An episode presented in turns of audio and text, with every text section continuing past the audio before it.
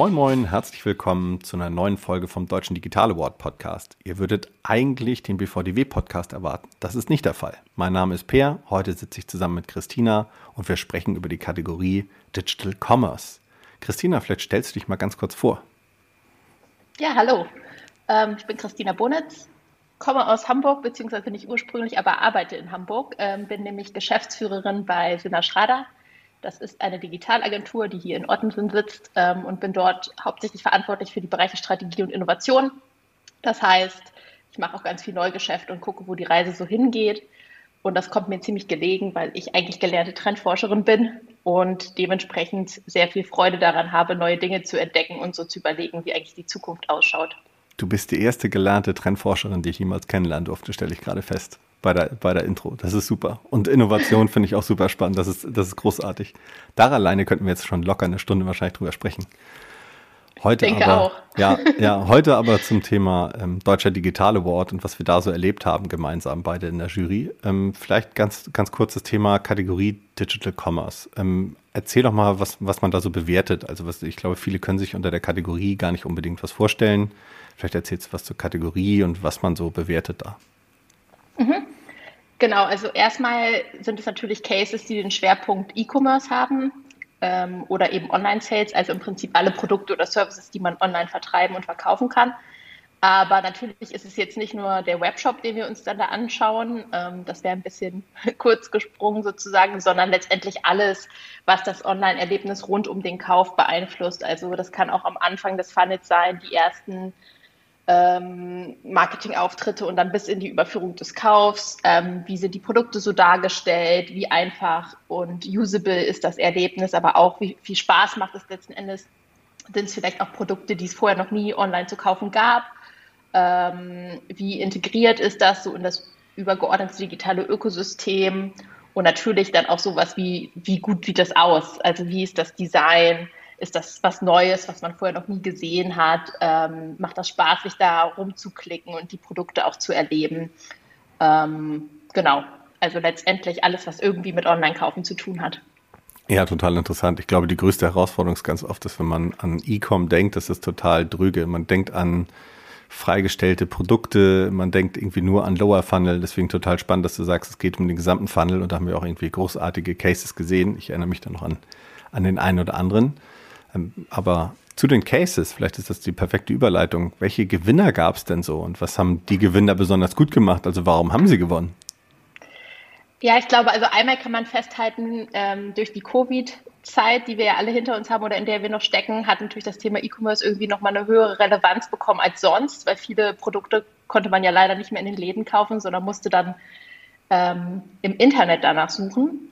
Und ich glaube, genau diese Bandbreite von kleiner Laden nebenan, der jetzt zum ersten Mal seine Produkte auch off, äh, online stellt, äh, bis hin zu großen Playern, die im Prinzip ihre, ihre Shops auf Vordermann gebracht haben. Diese Bandbreite hatten wir letztendlich auch in den Einreichungen.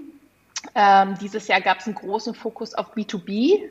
Also ähm, wir haben einen Schwerpunkt gesehen, wo es eben auch stark darum ging, wie kann man vielleicht auch Firmen oder Händlern ähm, den Verkauf einfacher machen. Also nicht so sehr ein Angebot an die Endkonsumenten, sondern mhm. ähm, eher von Geschäft zu Geschäft. Und natürlich, wie kann man die Komplexität auch verstecken, die sich in solchen E-Commerce-Shops ähm, dann auch häufig versteckt. So und dann gab es Cases wie zum Beispiel Crazy Sheep. Das war im Prinzip ähm, der Laden um die Ecke, der seinen Kaffee dann plötzlich online verfügbar gemacht hat und uns damit beeindrucken konnte, dass er sehr, sehr schlau bestehende Software genutzt hat. Das heißt, er hat jetzt nicht alles selber gebaut, was natürlich auch immens teuer gewesen wäre, mhm. sondern der Fokus lag im Prinzip darauf, den Kaffee eben so schnell es geht an die Männer und Frauen zu bringen. Ähm, und die haben es echt super geschafft, bestehende Software ähm, sozusagen zusammenzuschnüren und zusammenzudocken und dann zu einem ähm, sehr überzeugenden Kauferlebnis zu kommen. Wie war so der ähm, Use Case an der Stelle? Wie war so der Use Case? Also so für jemanden als Crazy Sheep Kunden. Erinnerst du dich da noch dran? Ähm, ja, also man, es ist natürlich hemdsärmeliger, sage ich jetzt mal, als, äh, als bei Amazon zu shoppen, sage ich jetzt mal. Aber genau das war auch so ein bisschen der Charme an der Sache. Also man hm. hatte wirklich das Gefühl, ich gehe jetzt ins Café in München und äh, kaufe dann die Bohnen, die ich normalerweise montags morgens raushole, weil meine Mühle alle ist, so ungefähr. Mhm.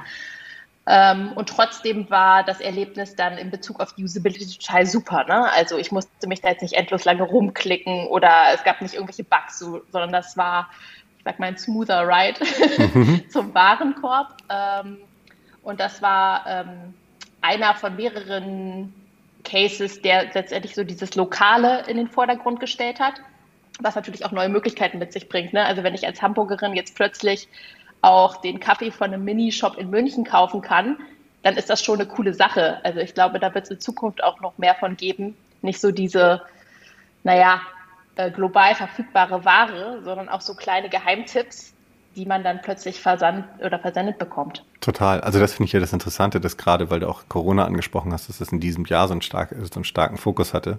Das finde ich ja das mega Spannende eigentlich, dass gerade KMUs und wirklich Kleinstunternehmen irgendwie das geschafft haben, sich jetzt so zu digitalisieren und was es da eigentlich an spannenden Lösungen gibt. Und du sagst ja, die haben bestehende Lösungen genommen, zusammengestöpselt und einen funktionierenden Shop gebaut. Also das wäre vor ein paar Jahren wäre das noch eine ganz andere Herausforderung gewesen. Und das finde ich eigentlich das besonders Coole dann eigentlich in der Zeit. Und auch schön, dass wir dann solche Dinge im Endeffekt auch äh, uns anschauen und dass was eingereicht wird. Ja, total. Also das fand ich auch echt mutig von denen ähm, und fand es auch cool, ähm, dass sie es einfach mal gemacht haben, weil solche Einreichungen ist man, finde ich, auch eigentlich gar nicht so richtig gewöhnt. Ist keine große Brand, ist kein großes Unternehmen, was man so kennt. Ähm, und das macht man eben auch die Mischung der Cases irgendwie aus. Auf der anderen Seite hatten wir natürlich dann schon auch, ähm, und das meinte ich vorhin mit B2B-Cases, viel auch aus dem Bereich Baumarkt irgendwie oder halt so B2B-Schläuche, Schrauben, mhm. ähm, eher so sperrigere Produkte, zumindest für mich persönlich. Ich kenne mich da nicht so aus. Ähm, und die haben es dann im Prinzip ganz gut geschafft, die Sperrigkeit insofern zu verstecken, dass man selbst in so einem B2B-Kontext das Gefühl hatte, man ist jetzt auf einer B2C-Seite. Also es ist dann letztendlich fast wie so Industrie-Großhandelkäufe, als ob du in einem Baumarkt einkaufst. Ne? Mhm. Und ähm, das haben die eigentlich auch ganz gut gelöst. Ähm, und da hatten wir also einige Einreichungen. Also das scheint irgendwie der, der Fokus des letzten Jahres gewesen zu sein. B2B ja. finde ich zum Beispiel echt immer total spannend, weil du es gerade gesagt hast. Also ich, also auch, dass es wie, wie normales Shopping anfühlt. Ich verstehe diese typische Unterscheidung häufig auch nicht kommunikativ zwischen B2B und B2C, weil am Ende sitzen einmal Menschen davor, die Kaufentscheidungen treffen müssen oder für die ein Prozess ja. angenehm sein muss. Und da wird eine, ein Excel-Sheet nicht auf einmal besonders interessant oder ein Kaufprozess auf einmal muss ganz kryptisch und ätzend sein, nur weil es ein B2B-Kaufprozess ist. Also ja, spannend, dass da jetzt auch eine Menge passiert und dass das für alle angenehmer wird. Ja, total. Und gleichzeitig ist es auch so ein bisschen die Schwierigkeit dann gewesen, wie du schon sagst. Also ich stimme dir da total zu. Nur weil es B2B ist, muss es nicht immer scheiße aussehen, sage ich jetzt mal in die Tüte mhm. gesprochen. Aber so war teilweise dann auch so ein bisschen, glaube ich, die Erwartungshaltung der Einreichenden. Nur weil es überdurchschnittlich okay gelöst war, sage ich jetzt mal, mhm. ähm, ist es aber trotzdem dann einfach auch noch kein Goldgewinn, äh, weil da setzt man dann schon auch nochmal einen anderen Anspruch. Mhm. Und wie war, sah es B2C aus? Gab es da was Spannendes, wozu du was sagen kannst? Ähm, ja, also ich glaube, ein Case, der uns alle einfach überzeugt hat, auch schon auf den ersten Blick, war der Social Friendship von Zalando. Ähm, die haben das Thema Social Commerce aufgegriffen, was ja so ein Mode- und Trendwort ist, was finde ich häufig so ein bisschen unnatürlich umgesetzt wird. Mhm. So. Und was die eigentlich geschafft haben, ist ein super organisches Shopping-Erlebnis ähm, zu bauen. Ähm, mit der Zielgruppe eher so Teenager oder jüngere Erwachsene, sage ich jetzt mal, weil die natürlich in Corona-Zeiten so dieses Shoppen gehen mit Freundinnen total gefehlt haben gefehlt hat. Und was ähm, der Case geschafft hat, ist im Prinzip dieses soziale Shopping-Erlebnis mit den besten Freundinnen ähm, ins Digitale zu übersetzen auch noch mit ähm, Influencerinnen wie zum Beispiel Bonnie Strange. Und daraus ist einfach ein Case geworden, der wahnsinnig gut funktioniert hat, der auch sehr effektiv für Zalando war und der uns irgendwie alle so überzeugt hat, weil er so klar war. Also man musste das nicht lange erklären, das hat sich irgendwie einem erschlossen. Ähm, und deshalb war es auch keine große Überraschung, dass die dann Gold abgesahnt haben. Total, der war sehr stringent durchdacht, daran erinnere ich mich auch. Und ich glaube, er hatte auch eine Live-Komponente, die dann auch besonders entertaining war in den Zeiten, in denen alle zu Hause gesessen haben und so ein bisschen isoliert waren für sich irgendwie. Das, hat, das ist mir auch in Erinnerung geblieben. Ja, ja, ja, das war cool. Ähm, man, also du hast schon darüber gesprochen, eben als wir so ein bisschen über B2B gesprochen haben. So einigen Einreichungen fehlte dann vielleicht noch ein bisschen was zu, zu einer Auszeichnung, also zu einer Shortlist oder zu Metall oder so. Ähm, vielleicht kann man für die nächsten Tipps geben, was woran es vielleicht gemangelt hat bei dem einen oder anderen. Also man lernt ja aus Fehlern, vielleicht kann man die Einreichung nächstes Jahr besser machen. Vielleicht hast du so ein paar Tipps, ähm, was gefehlt hat und was vielleicht die goldenen oder die metallenen Auszeichnungen von den anderen unterschieden hat.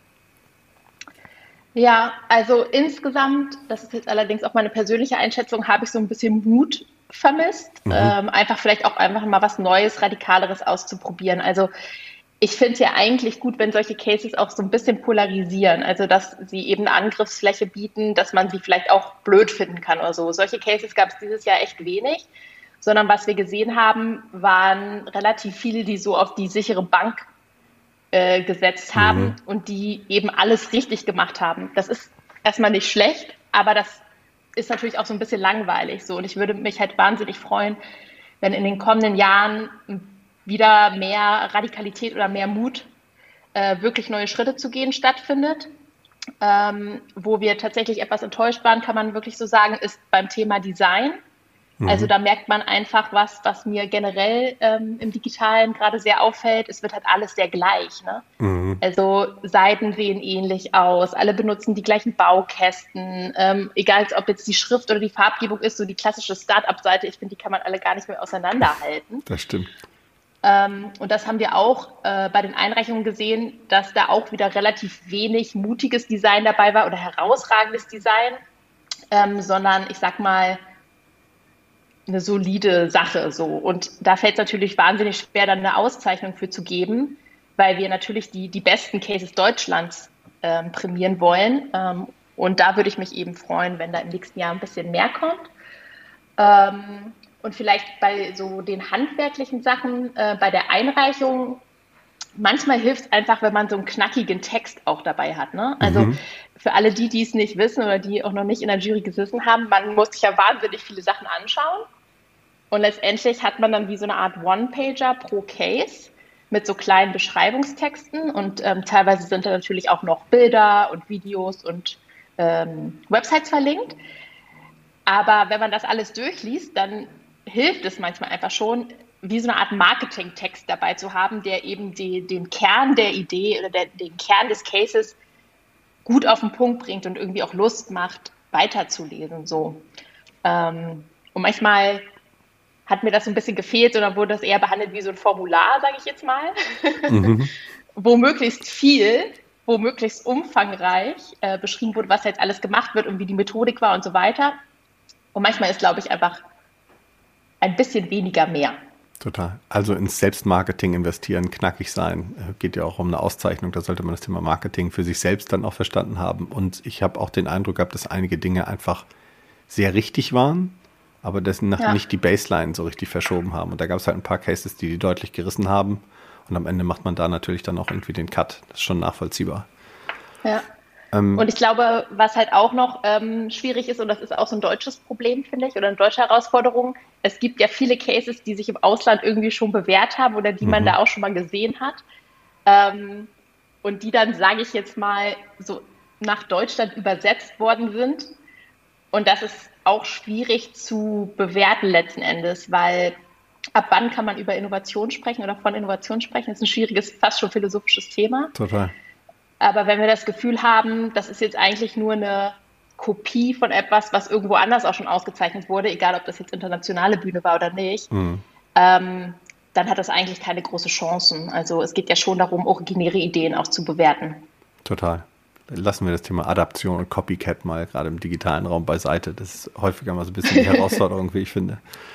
Ähm, ja, das, äh, das war das Jahr, das war, das war die letzte Auszeichnung. Schauen wir mal auf 2022, wenn wir uns da den deutschen Digital Award anschauen. Welche Innovationen und welche Themen werden uns da so begleiten, gerade in deiner Kategorie, wenn wir über Digital Commerce sprechen? Äh, zeichnet sich da schon irgendwas ab? Was siehst du da so? Was kommt da auf uns zu? Ja, ich glaube, was man vorher vielleicht nochmal sagen sollte, DDR 2022 ist ja im Prinzip das, was dann dieses Jahr jetzt gerade so passiert. Ne? Korrekt. Also der Award ist ja immer wie so eine Art Jahresrückblick, mhm. nicht unbedingt ähm, dann Status quo. Und ich glaube, also wenn ich mich hier umsehe, äh, da sehe ich halt wahnsinnig viel so Lieferservice, äh, Lebensmittelhandel, also natürlich auch stark gepusht von Gorillas. Mhm. Ja. Ähm, also wer geht eigentlich noch in den Supermarkt? ähm, und ich glaube halt, dass sowas auch einen gewissen eine gewisse Lawine an ähnlichen oder komplementären Ideen auslösen wird. Also ich glaube, das ganze Thema Lebensmittelhandel ist ja ein, eine Industrie, die noch so gar nicht digitalisiert ist oder zumindest sehr wenig. Das stimmt. Ähm, in einem anderen Pop Podcast habe ich irgendwie letztens gehört, nur 10 Prozent. Ähm, und ich, ich glaube, dass jetzt durch diesen Case noch viele andere Dinge ähm, digitalisiert werden, egal ob das jetzt die Lieferketten dann da sind oder etwas wie Lieferservices direkt zum Kunden. Also da erwarte ich, dass noch viel passiert, ähm, was wir wahrscheinlich dann auch in den Einreichungen irgendwie wiederfinden. Mhm. Interessant, die 10 Prozent, von denen du gerade gesprochen hast, da würde mich mal interessieren, welche 10 Prozent denn im Lebensmitteleinzelhandel digitalisiert sind. Also sind das Scannerkassen oder sind das wirklich äh, Prozesse und äh, B2C-Kommunikation? Ja, das äh, hat mir tatsächlich auch als Information da gefehlt. Mhm. Ich frage mich auch, wie man überhaupt sowas bemessen kann, aber okay. Mhm, genau. Schrauben wir nochmal. Ähm, genau, was erwarte ich noch? Also das ganze Thema Social Shopping, das hat sich ja, wie gesagt, jetzt auch schon in den einen oder anderen Cases dieses Jahr wiedergefunden. Ich glaube aber, dass da auch noch ein bisschen mehr geht. Also das waren ja jetzt erste Anwendungsfälle, die irgendwie Sinn ergeben haben, aber ähm, da geht, glaube ich, einfach noch mehr, gerade unter, der, unter dem Hinblick, dass das Kauferlebnis als solches ja häufig auch eben nicht alleine mhm. passiert. Ähm, egal, ob ich jetzt ein Auto kaufe oder eine Urlaubsreise, ich hole mir da ja normalerweise schon auch die Meinung und die Tipps von Familie und Freunde ein. Mhm. Und das sieht man, finde ich, im Online-Kauf noch gar nicht richtig abgebildet. Das passiert dann wieder offline. Mhm. Ähm, und ich glaube, ein weiteres großes Feld natürlich als Megatrend ist das ganze Thema Nachhaltigkeit. Total. Ähm, also alles, was irgendwie, also natürlich auch nachhaltigere Materialien, nachhaltige äh, Lieferung, aber auch die Themen wie Sharing und Leasing von Produkten. Ähm, da gibt es ja jetzt auch viele neue Sachen im Bereich Kleidung und Mode, wo ich im Prinzip Kleidung dann nicht mehr kaufe, sondern nur noch lease. Mhm. Ähm, das ganze Thema Circular Economy und naja, all das, also das ist ja ein wahnsinnig großes Feld und da muss was passieren, glaube ich. Total, das glaube ich auch. Da bin ich gespannt auf die Umsetzung, wie das denn digital ähm, stattfinden wird und wie man das äh, dann auch in, in, einem, in der Wortarbeit sehen wird. Das wird bestimmt super spannend. Ja, ja also auch gerade die Kombination, ich bin da voll und ganz bei dir. Also ich glaube, bei, bei sowas wie Gorillas, ich glaube, Convenience ist dann einfach so ein Riesentrend. Also dieses ja. auch, das ist halt für alle einfach, das kommt halt aus einem, aus einem Consumer Insight eigentlich raus nichts ist ätzender beim Einkaufen, als an der Kasse zu stehen und lange da irgendwie rumzulaufen. Das kann man noch jemand erzählen, dass es inspirierend sein soll. Das ist es häufig nicht. sondern es ist einfach nur, kostet einen viel Zeit und strengt an, gerade wenn man es am Wochenende macht hier in Hamburg.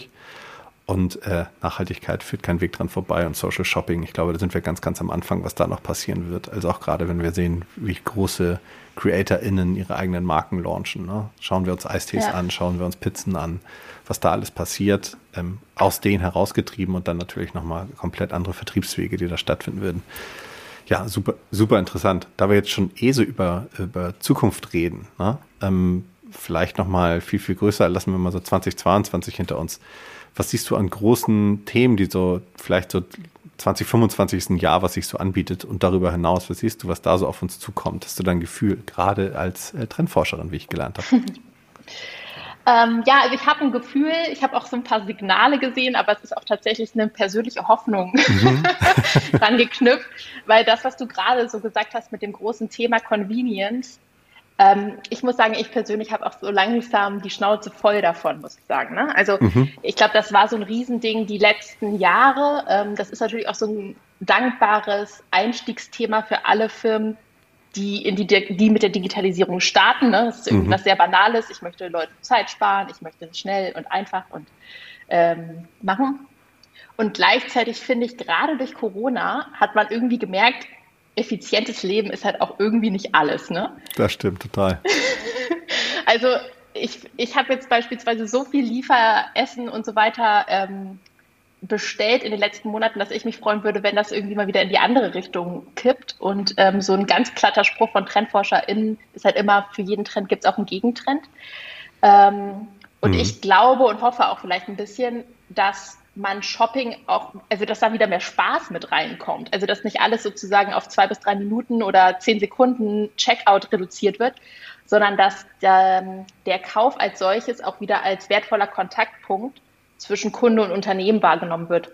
Und das sieht man jetzt auch schon bei einigen Pionieren, sage ich jetzt mal. Mhm. Ähm, das ganze Thema Immersive Shopping und auch Experience Shopping. Also äh, Patagonia zum Beispiel hat einen total coolen Shop gebaut, wo ich fast wie so ein durch, durch so ein Computerspiel laufe und mhm. dann im Prinzip auch die Produkte viel mehr erfahrbar mache.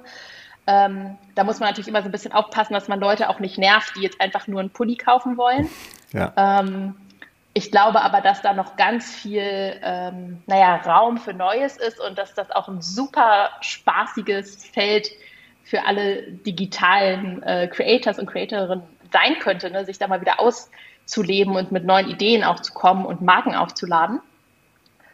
Ähm, also das sehe ich ganz klar, auch wieder ein Zusammenspiel aus Retail und Online-Shop. Das mhm. war ja in Corona auch nicht möglich, aber ich glaube, Leute haben jetzt auch langsam nicht überall oder nicht in jedem Feld deines Lebens, aber manchmal hat man jetzt schon wieder Bock, irgendwie mal in den Laden zu gehen und Total. Dinge anzuprobieren und so weiter. Und natürlich gerade jetzt auch auf einer längeren Zeitachse wieder das Thema Nachhaltigkeit. Ne? Ähm, ich glaube halt, dass man da automatisch auch immer über solche Themen wie Ethik und Digitalethik und Verantwortung und so weiter sprechen muss und dass es da dann stark darum geht, auch die, naja, die Logistik anzupassen, die Lieferketten transparent zu machen, auch Arbeitsbedingungen, egal ob das jetzt in Indien oder in Portugal ist. Ähm, also wirklich ähm, eine stärkere Transparenz und vielleicht auch nochmal eine stärkere, ein stärkeres Verständnis schüren, was Nachhaltigkeit überhaupt alles bedeuten kann. Mhm. Ähm, so, und ich glaube, das sind so große, so große Treiber und so weiter, ähm, dass ich mich insbesondere darauf freue oder auch echt neugierig bin, in was für was Facetten das alles äh, stattfinden wird. Also das, was du auch gesagt hast, ne? Also wie, wie kommt das in die Einreichungen, wie kommt das in die Cases, wie kommt das in Produkte und Services und so weiter. Es wird echt das wird cool, glaube ich. Das wird total cool. Also auch gerade, weil du eben Digitalethik angesprochen hast, dafür gibt es sogar eine Fokusgruppe im BVDW, äh, der ich ein paar Mal beiwohnen durfte. Das ist sehr, sehr spannend, was da eigentlich cool. noch so auf uns zukommt. Und auch gerade das Thema Nachhaltigkeit größer zu denken, weil im Moment ist das fast so ein, in meiner Marketing-Bubble wird das fast missbräuchlich benutzt, gerade, ja. um irgendwie einem grünen Anstrich zu geben. Aber ich kann auch eine eine recycelte Jeans oder äh, Bio-Baumwollprodukte im Fashion-Bereich oder sowas, die kann ich alle immer noch zu unfairen Bedingungen produzieren. Nur, dass es irgendwie nachhaltig ist bezüglich auf die Umwelt, heißt nicht, dass es nachhaltig in Bezug auf Wirtschaften ist oder in Bezug auf äh, Fairness bezüglich Löhnen und Lieferketten und sowas. Ne? Also besonders ja. interessant. Ich glaube, da kann digital eine Riesenrolle spielen. Also super interessant. Also da bin ich auch gespannt, was so kommt über die nächsten Jahre und gerade wie wir es in Einreichungen sehen werden. Total. Ich freue mich. Ja, ich mich auch. Danke, Christine. Das war, das war echt super, super spannende Insights. Hat mich gefreut, dass wir gesprochen haben. Ich hoffe, wir sehen uns in der nächsten Jury wieder. Und äh, da draußen seid gespannt. Wir machen weiter mit dem Deutschen Digitale Board Special innerhalb des BVDW Podcasts. Und bis bald. Ciao, Vielen Christina. Dank. Tschüss, ciao. tschüss. Ciao, ciao.